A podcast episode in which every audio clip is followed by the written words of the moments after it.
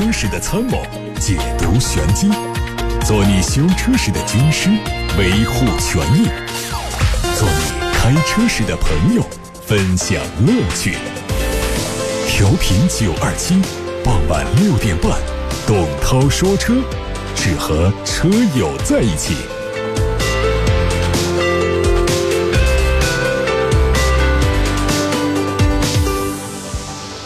各位正在收听董涛说车，在七点半钟结束。先看新闻，日前，中国汽车工业协会正式发布了元月份的全国汽车工业报告，其中提到乘用车生产一百九十九点五一万辆，环比下降了百分之二点九，同比下降了百分之十四点三九。销售数字是两百零二点一一万辆，同比下降了百分之十七点七一，环比下降了百分之九点四九。来看元月份国内的热销 SUV 轿车和 MPV 车型的排行榜。首先，SUV 第一名还是哈弗 H 六，总销量四点五万；第二名吉利博越二点七五万；第三名是宝骏五幺零，两万零九。接下来是长安 CS 三五、RAV4 荣放、本田 CR-V 日产逍客、长安 CS 七五、日产奇骏和帝豪 GS。轿车第一名朗逸，五点九五万辆。轩逸第二名，四点五万辆；第三名是丰田卡罗拉，三点七七万辆。后面是英朗、捷达、桑塔纳、科沃兹、雷凌、宝来、思域。MPV 第一名五菱宏光，三点八二万辆；第二名宝骏七三零，一点四一万辆；宝骏三六零排第三，一点零八万辆。后面是别克 GL 八、凌志、宋 MAX、别克 GL 六、传祺 GM 六、奥德赛，还有瑞风 M 三。详细的榜单信息，各位可以通过董涛说车微信公众号查看。最近有外媒报道说，法拉利正在计划推出一款全新的采用中置发动机布局的混合动力跑车。它同时装配有一台 V8 双涡轮增压发动机，还有一台电动机。外媒猜测说，它的动力可能会达到八百匹马力，甚至会超过一千匹马力。据悉，这款车在法拉利家族的未来规划当中占据重要的位置，地位在488之上，并且会作为一个独立车系，拥有规律的生命周期和继任车型。它会在今年年内发布。梅赛德斯奔驰 CEO 蔡策在日前公开表示，奔驰 EQC 今年的订单份额已经全部用完。虽然官方没有发布它的订单量，但是他们表示，二零一九年的产能已经无法满足 EQC 的订单供应，而且二零二零年仍然会面临供不应求的这么一个局面。EQC 的外观最大特点是，并没有像大部分电动车一样的取消前中网，它的车长有四米七六，轴距两米八七三，会在前后桥各用一台异步电动机。官方说，零百加速时间只需要五点一秒钟。它的工况续航能力是四百五十公里，驾驶方面有五种刹车能量回收力度可选。外媒曝光了一组全新宝马一系的内饰照片，可以看到它吸取了全新三系的风格，整体视觉效果更加年轻。同时，它采用新的液晶仪表，配备大尺寸的悬浮式中控液晶屏、三辐式的多功能方向盘。宝马全新造型的电子档杆也没有缺席，挡把区域的变化更加明显，一键启动按键被移到了挡把的左侧，驾驶模式调节功能向后移动，而 iDrive 旋钮周边的快捷按键。也从现在的物理按键变成了感应式触控按键，界面更加简洁。外媒预计，全新一系将推出插电式混动版，由 1.5T 三缸机和电动机组合。同时，全新 M140i 可能不会再采用 3.0T 的直列六缸机，取而代之的是一台全新的四缸发动机，最大功率有350匹马力。今天新款的哈弗 H 六酷配正式上市，四款车型的卖价从九万六到十一万七。豪华智联版和超豪智联版的亮点是科技互联和多媒体系统，他们加入了哈弗智能互联三点零版本，基础服务和 SOS 服务终身免费，而尊享服务和娱乐服务的前三年也都免费。在前奥迪设计总监艾格加盟之后，比亚迪将再迎来两位重量级的外籍设计师，回答大家的选车、买车、用车问题。有位网友已经发过来的问题说：“我用斯柯达的明锐用了六年，感觉还不错，想换一台空间大一点的车，问斯柯达的柯迪亚克怎样？还是说换更高档的本田冠道和丰田汉兰达？”呃，虽然说冠道和汉兰达稍微大一点、贵一点，但是我并不觉得本田冠道和呃丰田的汉兰达就是比柯迪亚克更高档的车，本质上他们是处在同一个档次的。呃，其实呢，他们在车内空间和技术平台上呢是处在同一个段位的，只是斯柯达的品牌号召力、市场占有率明显不如本田、丰田，所以车也卖得比较呃便宜。我觉得，如果说按照这个品牌来划线的话呢，这个本田和丰田呢可以算一线，那这个斯柯达呢可以算二线。呃，我仍然建议呢，这个这位朋友在在换车的时候呢，因为一直是用的斯柯达，那么在换车的时候可以尝试一下本田、丰田的产品，可以带来另外的一种感受。日系车做工更加精细，内饰材料更加的精细，故障率更低，那应该是你买柯迪亚克找不到的那种感受。还有说，我想买这个本田的 CRV，问买它的哪一个配置划算？应该还是买这个最低配的 CRV 的混动版吧，因为这个混动版也很可靠，也很省油，混动模式很先进，价格也更便宜，不用额外的再多掏钱，甚至说它的提速也更快。相对于 1.5T 的版本呢，这个混动版的安全配置也更加全面，包括 LED 大灯啊，它都是标准配置。本田的四驱并不重要，而高配呢也并没有什么无法割舍的配置，所以它的这个。低配的配置倒是更能够让人满意，更能够体现它的这个性价比。问我想买这个大众的零度或者说是高尔夫，谁的操控性能更好，谁的改装空间更大？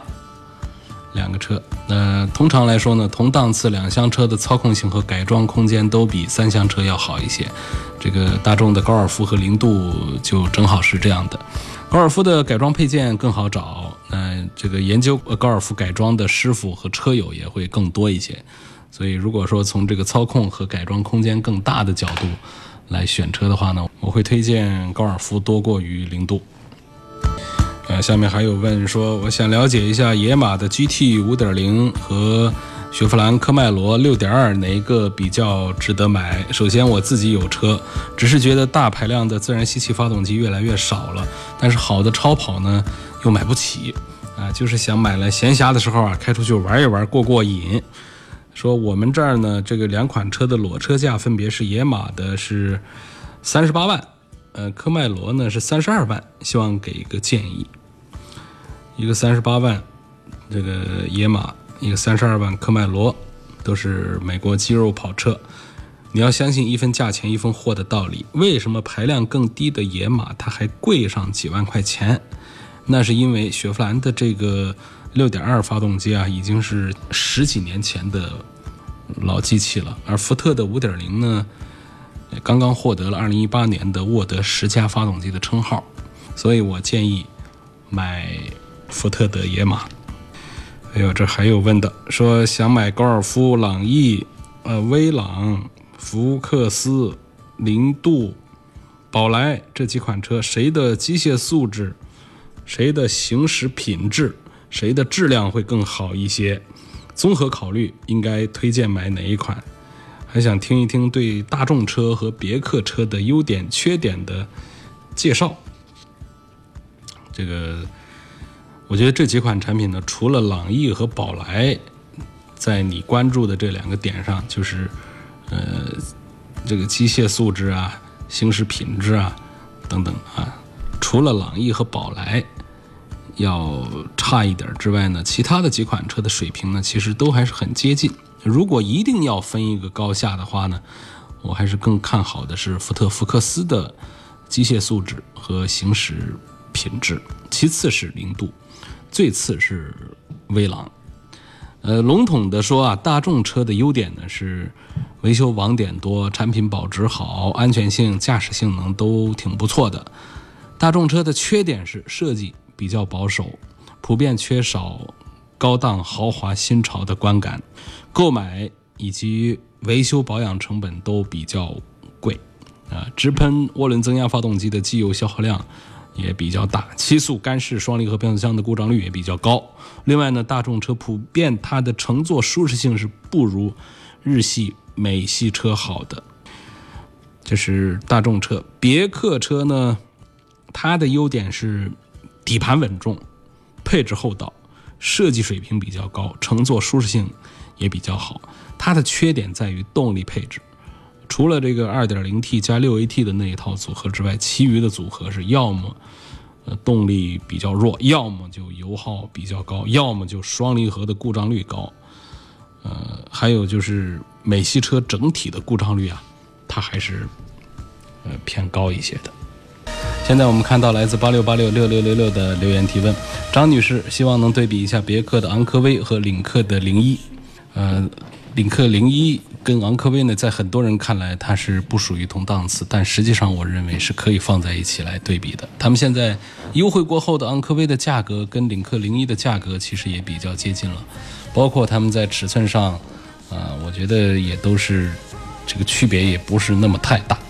昂科威还是要大一些，不过呢，我觉得低端的这个低配的 1.5T 的这个昂科威啊，搭配七速双离合，这还是呃让我在推荐上比较保守一些。嗯，当然在领克上其实也用七速的双离合，呃，我们目前收到的信息来看呢，可能领克的表现，这个领克上的双离合的表现可能比别克的双离合的表现要更加的稳重，更加的成熟，更加的可靠一些。那如果说是买领克，它也有六 AT 的变速箱的，所以选择的余地也更广一些。所以如果说是在二十万的价位以下来买这个 SUV 的话呢，我会推荐领克零一多过于别克的昂科威，因为这个领克虽然说是吉利下的一个产品，但是它已经无限接近于我们的合资车厂的产品了。还有一个问题说，我的车是一三年的迈腾 2.0T 的顶配，昨天是刚好十万公里。第一个问题是，最近一段时间快两个月了，这个车子停了一晚上之后啊，早上启动热车的时候，转速直接它就到了八百。以前呢，就是先到一千二，热车一分钟以后才慢慢的降到八百的。请问这是个什么原因？这还是不大正常的。呃，但是它的成因呢还是比较复杂，呃，估计还是要检查一下，包括怠速马达呀、节温器呀、节气门呐、等等是否存在故障。因为这个发动机到底转速多少呢？是取决于喷油多少，喷油多少呢？是取决于电脑给它的指令，电脑的指令依据来自于节温器啊、节气门呐、这个怠速马达各方面的一些传感器一起整合起来的信号。那么电脑经过分析之后，认为这是一个冷车状态，我们需要提高喷油量，提高发动机的转速，来尽快的热车。所以呢，正常的车辆启动之后的转速是偏高一点，别太高，大概是在一千二百转左右。那么车热了之后呢，电脑又得到了节温器给过来的信息，呃，说这车可以少喷一点油，转速可以低一点了。于是呢，它又把转速降到正常的一千转以下来，所以这是正常车辆的一套这个逻辑。那如果说你冷车一启动就是在一个常规转速在八百转的话，我就有理由怀疑刚才提到的这些传感器部件呢是不是出了问题？他们都需要到 4S 店来排查。其实排查的过程也比较简单，应该是通过电脑诊断是可以得到一些信这个错误的这个故障码的。他还提到了第二个问题，我看了一下，估计也还是传感器的问题。他说，元月十九号刚保养换了机油，结果前几天就是二月十号左右啊，这个车子又提醒检查机油的液位。一个月不到的时间，这个机油的消耗速度是有点太快了吧？不知道是否正常。这是一个二点零的一个迈腾，已经有十万公里啊，十万公里呢已经是跑了五六年。那么是一个烧机油的一个高发期，但是我不觉得二十天的时间机油就烧到这么一个程度。那如果我以前听说过一个月把这个机油烧到了这个液面以下的，就是机油尺的标尺以下的，但是毕竟是非常少。我觉得百分之八十的概率应该不是说机油就烧成这样了，应该可能还是不是这个。你的传感器啊，或者哪儿哪儿脏了，给了一些错误的信号。呃，排除这种这个传感器问题的这个办法也很简单，就是人工把机油尺拉出来看，看你的机油尺上到底机油的液面是多少。如果这个液面真的很低的话，那么这个传感器就是真实的数据，那就是真的机油的非正常消耗。啊，像这种二十天就烧到了提醒机油液位的这个程度的话。那是需要做一些处理的，那不仅仅是加机油，那真的是每个月都得加个一两次机油，那太费劲了。呃，可以有一些解决的方案，包括换这个粘度更大的这个机油，还有一种呢，就是检查一下，把咱们的这个像老车的十万公里的活塞环是否可以啊换新的等等这样的一些措施。但是呢，像当时的一三年这一波的这个 EA888 的这个 2.0T 呢，它的机油消耗最主要的问题还是来自于油气分离系统。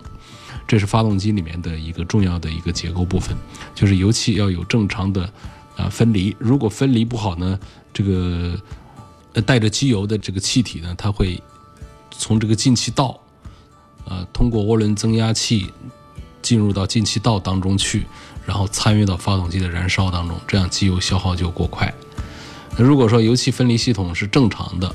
是没有出故障的话呢，那么进气管里面只会进入到比较这个纯粹的空气，嗯，原理上是这样说的。这还有问题问这个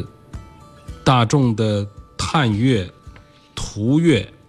谁更值得买？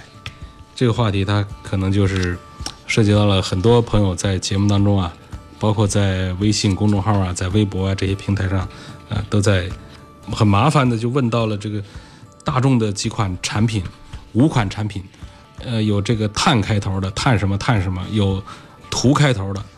在这儿呢，其实有一些规律可以跟大家讲。碳开头的呢是一汽大众的车，途开头的是上汽大众的车，啊，大家不要进错了 4S 店。呃，碳开头的，比方说这个探歌、探月，那途开头的就是，呃，这个途岳、途观、途昂。途昂不说了啊，途昂这个是一个。这个价位比较低的巨无霸，那么这五款 SUV 的底盘技术和动力总成啊，其实基本都是一样的。那只不过呢，这个上汽大众的车呢，尺寸要大一点，它的本土化要彻底一点。呃，一汽大众的车呢，是基于欧洲原型车打造的，它更注重性能表现一点。上汽和一汽之间呢，他们的关系啊，一直有这么个传统，就是。从来一汽大众引进的这个技术，它领先于上汽大众，或者说它应用的这个新技术领先于上汽大众。比方说这个轿车上，嗯，呃，迈腾早期一直都是，那包括现在也一直卖不过帕萨特。其实那个迈腾它是要比同时期的帕萨特是一直要更纯粹的欧版一些的，包括于就是。这个现在刚刚去年才上市的新帕萨特，也是跟着这个迈腾来的，就是在上一代的这个帕萨特上呢，跟这个上一代迈腾一起来并列卖的时候，迈腾实际是更纯粹的这个大众的新一代的 B 级轿车，包括高尔夫和朗逸也是这么一个关系啊。那么一汽大众的探歌跟上汽大众的探岳，他们都诞生在 MQB A1 平台。MQB 平台呢，它还分这个 A 一，分这个 A 二，那这个探歌和途岳都是这个 A 一平台的。年轻人、单身的、喜欢运动气质的，就应该选探歌。那么舍得买顶配的话呢，探歌还有比途岳更强大的四驱系统和 DQ 三八幺变速箱。那么对于车辆空间稍微有点要求的家庭的话，一般还是会选大一点的，就是上汽大众的。途岳，但是呢，这个途岳它的 1.4T 车型呢，它只有呃 DQ 两百这个干式的双离合变速箱，这是一个缺点。呃，探岳和途观 L 也是竞品，都是出自于 MQB 的 A2 平台，它产品的趋向还是类似于刚才说的探歌和途岳的这个区分。反正一句话就是，懂车的，呃，常常会去买一汽大众的探歌或者说是探岳；懂生活的，往往喜欢买大众的途岳或者说途观 L。您正在收听的是董涛说车。来看看，通过微信后台的提问，有位问到了新大众 CC 有没有必要选装这个 DCC？DCC 到底有什么作用？DCC，DCC 呢，其实就是这个主动悬挂的意思。呃，我们常常听说这个悬挂呢，就是。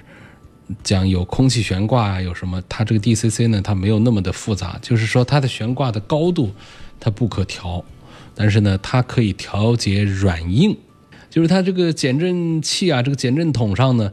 它多了一个电磁阀，那这个电磁阀呢，它就可以改变这个减震筒里头的这个油液的这个流向，所以来达到让悬挂硬一点、软一点的这么一个啊功效。它除了可以手动的来调节之外呢，它还可以通过采集路面震动的情况，它可以自动的来做一些调节。呃，这个原理的讲解呢，其实可以举例子来说，比方说大家有经验用这个呃橡胶软管来滋水啊，浇花啊。浇草坪啊，有这样的体验的话，那水龙头的水已经开到最大了。我们怎么让水滋的更射的更远一些呢？就是你可以捏住这个管口，来减少管口的这个呃截面的大小，这个流动的水呢，它就会更有劲儿啊，就滋的更远了。也就是说，当流量一定的时候，改变这个截面积的大小，就可以实现改变压强的功能。那么你改变了流体的压强，这个流体的力度自然就发生了变化，进而这个减震器内部的阻尼它也就发生了软硬的变化，啊，所以这个东西呢，我觉得，呃，有预算的话呢，装上一个还是可以给我们的这个底盘的行车品质啊带来很大的变化的。我还是推荐，还是建议上这个东西。嗯，公司要买别克的 GL 八，推荐是买2.5的呢，还是买 2.0T 的？呃，价位还是不一样的。呃，公司如果说预算充沛的话，我还是推荐买 2.0T 的。2.0T 的不仅仅是发动机上要比2.5的要更加的先进，它整个的这个还有其他一些方面的这个变化也都很明显。这一台 2.0T 的发动机的油耗水平很低，然后低速又有劲儿，我推荐还是买这个 2.0T 的。这还有说我是标致408。车主一共开了六年了，然后呢，问这个雪铁龙的 C 六是否值得买？我主要考虑空间、底盘和舒适。纯粹的看空间、底盘、舒适的话，C 六是值得推荐的。它的空间很大，它的底盘很舒服，然后价位也还设计的可以。但是呢，我还是不敢推荐大家都去买，因为它确实销量太低，呃，三位数的销量，个十百，三位数月销量，全国月销量三位数。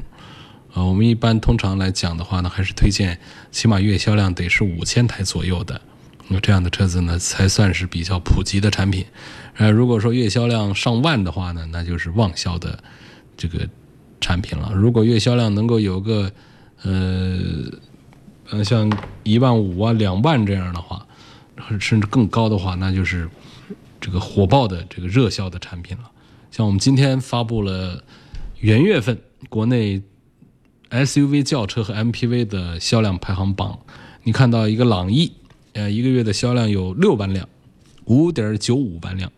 这不是六万辆吗？那像轩逸啊、卡罗拉这些都是三万辆、四万辆。当然，这说的这个车呢都是 A 级车，但这整个这个轿车的这个评比呢，它这个榜单呢，它没有把 A 级车、B 级车、C 级车、D 级车把它呃分开来说，就是放在一起讲的销量。我们看到基本上也都是 A 级车，基本上都是 A 级车，没有 B 级车入选。但我们可以想象，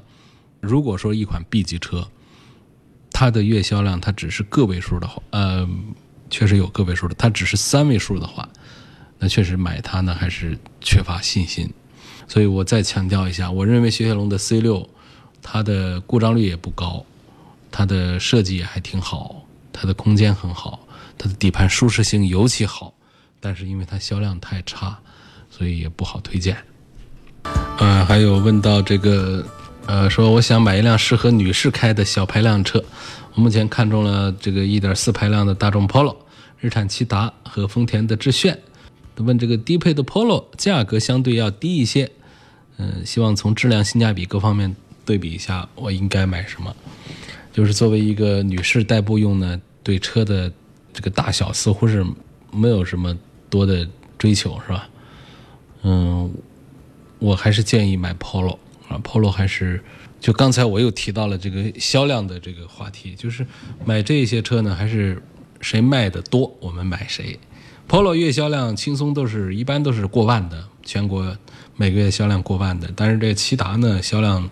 一般都是几千、三千、五千的这样的一个徘徊，所以选择 Polo 的人还是多一些。啊，女士开 Polo 其实还是挺好的，我一直是觉得这样啊，就是说大众的车呢，就不管大小个儿，其实它在这个呃很多的这个安全配置啊，配置上有区别，就是它的这个同级里面的这个安全表现啊，还有这个性能表现都还是属于中等偏上的水平。但是呢，这些日系小家伙呢，就是这个入门级的 A 级车这样的呢，它往往没有日系的这个 B 级车做得好。你会看到，当我们拿这个日系的，呃，这些雅阁啊、天籁、凯美瑞来跟这个德系的这些 B 级车帕萨特、迈腾在做对比的时候，是一点都不输给他们的，很多方面是超越他们的，比他们做得更好的，所以我们可以经常放在一块儿来做对比。但是说在这些入门的这个小产品上、小车型上呢，我觉得这个日系车啊，呃，安全性能啊、配置减配呀，这各方面还是做的让人挺头疼的。呃，相对讲呢，我觉得德国车的在低配车型上还是要比日系车要讲究一些的，所以这样的情况下呢，我会推荐买这个 Polo 多一点。三大件故障率、维修保养方面对比一下，福特的翼虎 1.5T，呃，这个奥迪的 Q3 1.4T，还有本田的 CR-V 1.5T，重点关注的就是三大件的故障率和维修保养这各方面，这简直就是。呃，为本田 CR-V 这个优势打造的一个问题了，因为我们说这个福特的呃翼虎呢，它这个车子它现在就确实是也卖的不好，大家对于这个车的故障率方面还是心有余悸的。然后像这个奥迪 Q3 其实也还可以，但是你又关注维修保养的费用方面，这 Q3 的费用肯定也不便宜了。那么本田 CR-V 呢？它在这个故障率还有这个维修费用方面还是更有优势一些的，要更便宜一些。但是呢，我建议这位唐女士可以重点关注这个本田 CR-V 的这个2.0升的混合动力的版本。我一直比较推荐这个产品，它既成熟可靠，又省油耐用，而且关键是它的价位不高，甚至于它的动力性能的表现，它比 1.5T 的还要更好，何乐？不买呢？再看一下，说希望解答一下发现神行这个车怎么样？目前这个发现神行的终端优惠很大，嗯，我觉得性价比很不错，品牌溢价完全没有体现出来。它的毛病呢，也主要是一些小毛病，都可以接受。一想到它的这个价格，我觉得都还是比较低的价格下呢，我还是比较赞成买的。它没有什么大的毛病，在尺寸规格呀。呃，在这个动力性能啊，在配置水平方面都还表现不错。我的车是大众速腾的 1.4T，出现机油消耗大，而且排气管熏黑的情况，特别黑啊！用手去摸这个排气管啊，就感觉它的内壁呢很油腻，很黑。然后啊，卸下这个节气门上的这个管子之后呢，在进气管上啊，就发现节气门里面也是很多油泥。问是什么原因造成这个机油串进到这个进气道了？我要说这是，呃，这个正宗的大众的速腾一点四 T 了，这是大众直喷涡轮增压发动机的一个通病了，就是机油它在油气分离系统当中没有得到很好的分离，有一部分通过涡轮增压进入到进气道，并且有一部分会参与到气缸燃烧，行驶里程长了就会出现节气门积碳，出现排气管发黑。那发的黑是什么？其实是碳粒，啊，其实就是碳。那进而它还会影响发动机的正常运行，但目前是没有比较好的彻底解决方案的。有的车友是定期的手动清洁这个进气道节气门，呃，或者是更换粘度比较高的机油减轻症状，但是都不能根治这个通病。有的车在比较小里程的时候就出现这种情况，有的车在比较大里程的时候才会出现。啊，这个第三代 EA888 的发动机呢，改进了它的油气分离系统，情况有所改善，但是仍然还有车主反映问题仍然是存在。那关于清除积碳的这个问题啊，我做个广告，推荐大家买927定制生产的油路三效，这是专门用来除碳、除胶、除水分的油路三效，交通广播定制生产，别的地方都买不到啊，只通过微信这个电商平台。九二七汽车商城能买到，以及对应的九二七汽车生活馆、九二七推荐汽修门店能够买得到，销量非常好，啊，最高峰的时候一天卖一万多瓶，而且这不是最牛的，最牛的是它几乎没有投诉。感谢各位收听和参与每天晚上六点半到七点半钟的董涛说车。如果错过收听，可以通过董涛说车微信公众号重听。那么相关的这些提问的这个问答的语音的版本呢，也可以通过微信小程序梧桐车话来收听。明天再会。